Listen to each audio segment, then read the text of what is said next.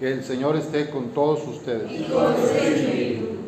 Lectura del Santo Evangelio según San Marcos.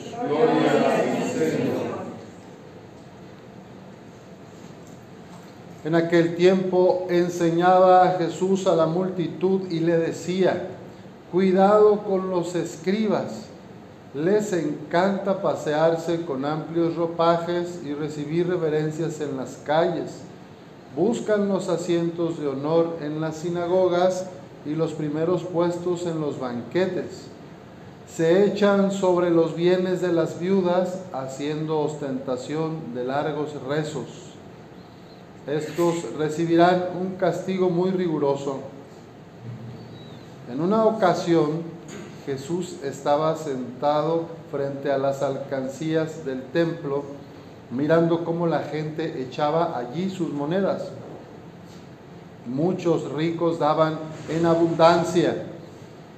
En esto se acercó una viuda pobre y echó dos moneditas de muy poco valor. Llamando entonces a sus discípulos, Jesús les dijo, yo les aseguro que esa pobre viuda ha echado en la alcancía más que todos porque los demás han echado de lo que les sobraba, pero ésta en su pobreza ha echado todo lo que tenía para vivir.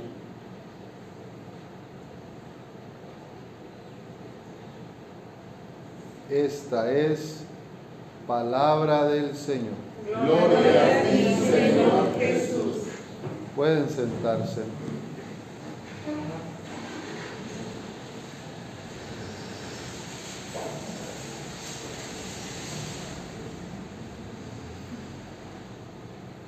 Todos hemos escuchado este refrán de el que parte y comparte. Y, y, esto, pues, ¿cuál es esa la sabiduría? ¿Cuál es la sabiduría que hay ahí?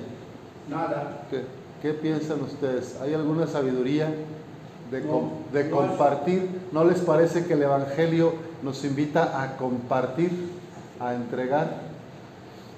Porque los dichos de los viejitos son evangelios chiquitos. Hay una sabiduría muy importante en compartir. Jesús nos invitó a darnos, a entregarnos, a compartirnos. Y eso es lo que vemos en este evangelio donde una viuda pobre entrega todo lo que tenía para vivir. No da de las obras como los ricos que daban de lo que le sobraba, sino entrega las dos moneditas que tenía para ese día. Dar para compartir nos hace felices. Vivir para acumular no nos va a hacer felices. Y de ahí esta sabiduría. El que parte y comparte, se comparte sus bienes, su persona, va a tener esa felicidad, esa parte. Jesús mismo en otro pasaje del Evangelio dirá que hay más alegría en dar que en recibir. Entonces, aquí no solamente se trata de lo material, porque a veces podemos pensar, ah, pues entonces, este, yo que nada más doy ahí a veces dos, cinco pesitos, pues me va a ir mal, ¿verdad? Y el otro que da 50 le va a ir mejor, ¿o qué? No, el Evangelio no va por cantidades, sino por lo que hay dentro del corazón. Entonces, para Jesús, a la mirada de Dios, valía más esas dos moneditas que no tenían casi valor que los 500 pesotes que daba algún rico por ahí, ¿verdad? Que le sobraba. Y a veces nosotros, pues podemos caer en esta tentación de los escribas, en este pecado que Jesús les advierte a los demás. Cuidado con los escribas, les encanta pasearse con amplios ropajes y recibir reverencias en las calles. Buscan los primeros puestos, los asientos de honor en las sinagogas y los lugares más importantes en, los banquetes. Pues esa es la dinámica del mundo, la dinámica de el prestigio, el honor, que me den reconocimiento, que me vean como el más importante, esa es la dinámica precisamente que nos destruye y que hace que también destruyamos a los demás, que vayamos lastimando. Pero Jesús y Dios Padre no se fijan en lo exterior, sino en qué se fijan ellos, en lo que llevamos en el corazón.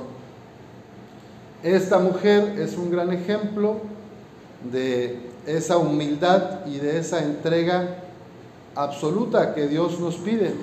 A veces nos guardamos, nos cuesta darnos totalmente a los demás y parecemos como, pues sí, como quedamos, si tú me das, yo te doy. Si el otro me hace algo, entonces yo le doy tantito. Si no me hace lo que yo quiero, no le abro la llave. Así como el agua estamos a cuentagotas, ¿verdad? Si mi mujer hace esto, entonces ya le voy. Si mi esposa, ah, entonces, si no, no le, no le entrego. No hay amor.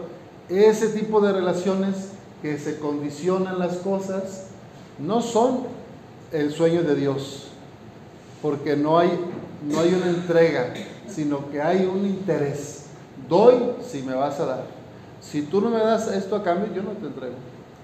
Y la viuda nuevamente nos, nos enseña que hay que darnos, que el amor no se ha de dar a cuentagotas, sino que hay que darlo nomás, que tu persona hay que entregar a los demás, que la vida no tiene sentido si no es para darla.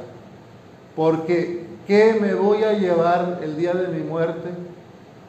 ¿Qué me voy a llevar a la tumba de todo lo que has construido, de todas tus cuentas bancarias, de tus autos y casas, de todas tus joyas? ¿Qué te vas a llevar?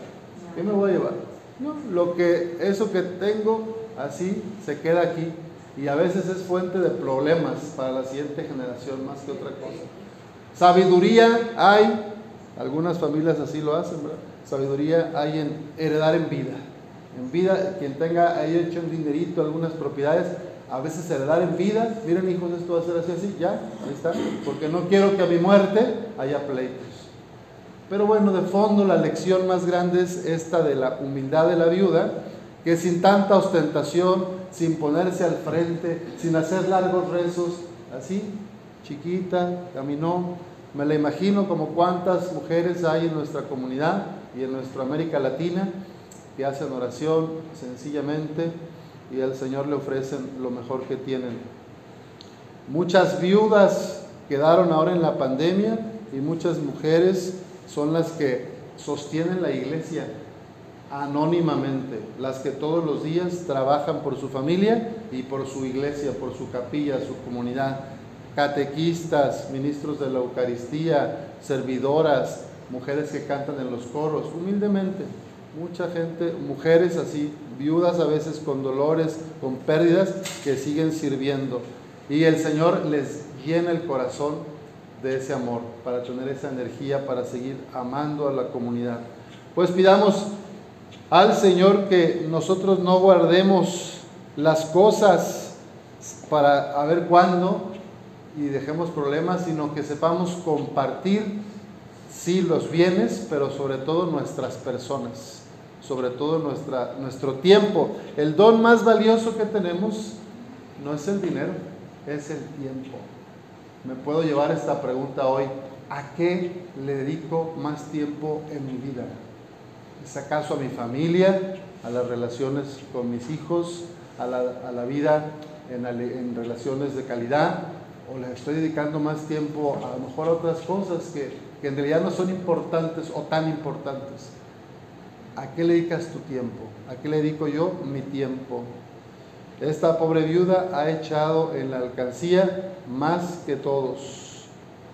Ahí me imagino también a las hermanas religiosas que a veces vienen aquí a misa, que cuidan a los enfermos, a los ancianos, a le van dedicando todo su tiempo. Y tantas personas de aquí también, de ustedes que, que hacen obras de caridad, obras de misericordia, que dan limosna, que ayudan a la gente más sencilla. Ese es el tiempo mejor invertido. Al menos así lo entiendo yo en este Evangelio de hoy. Que el Señor nos ayude a ser generosos y compartidos, porque Él no se olvida de nosotros. Y eso es lo que dice el Salmo, ¿verdad? Que anunciemos la salvación y confiemos en el Señor. Tus hazañas, Señor, alabaré. Diré a todos que solo tú eres justo. Me enseñaste a alabarte desde niño y seguir alabándote es mi orgullo. Mis labios no han cesado de alabarte y pregonan tu gloria todo el día. Señor, en la vejez no me rechaces ni me abandones, falto de energías. Que el Señor nos ayude a vivir esta frase que escuchamos en la primera lectura. Fíjense lo que decía, cuando dice el, el arcángel Rafael, les decía, hagan el bien y el mal no los alcanzará. Es mejor tener poco viviendo con rectitud que tener mucho haciendo el mal. Es mejor dar limosnas que acumular tesoros. La limosna libra de la muerte y purifica de todo pecado. Quienes dan limosna tendrán larga vida. Los pecadores y los malvados son enemigos de sí mismos. Que el Señor nos haga hombres y mujeres compartidos que nos donemos a los demás. Que así sea.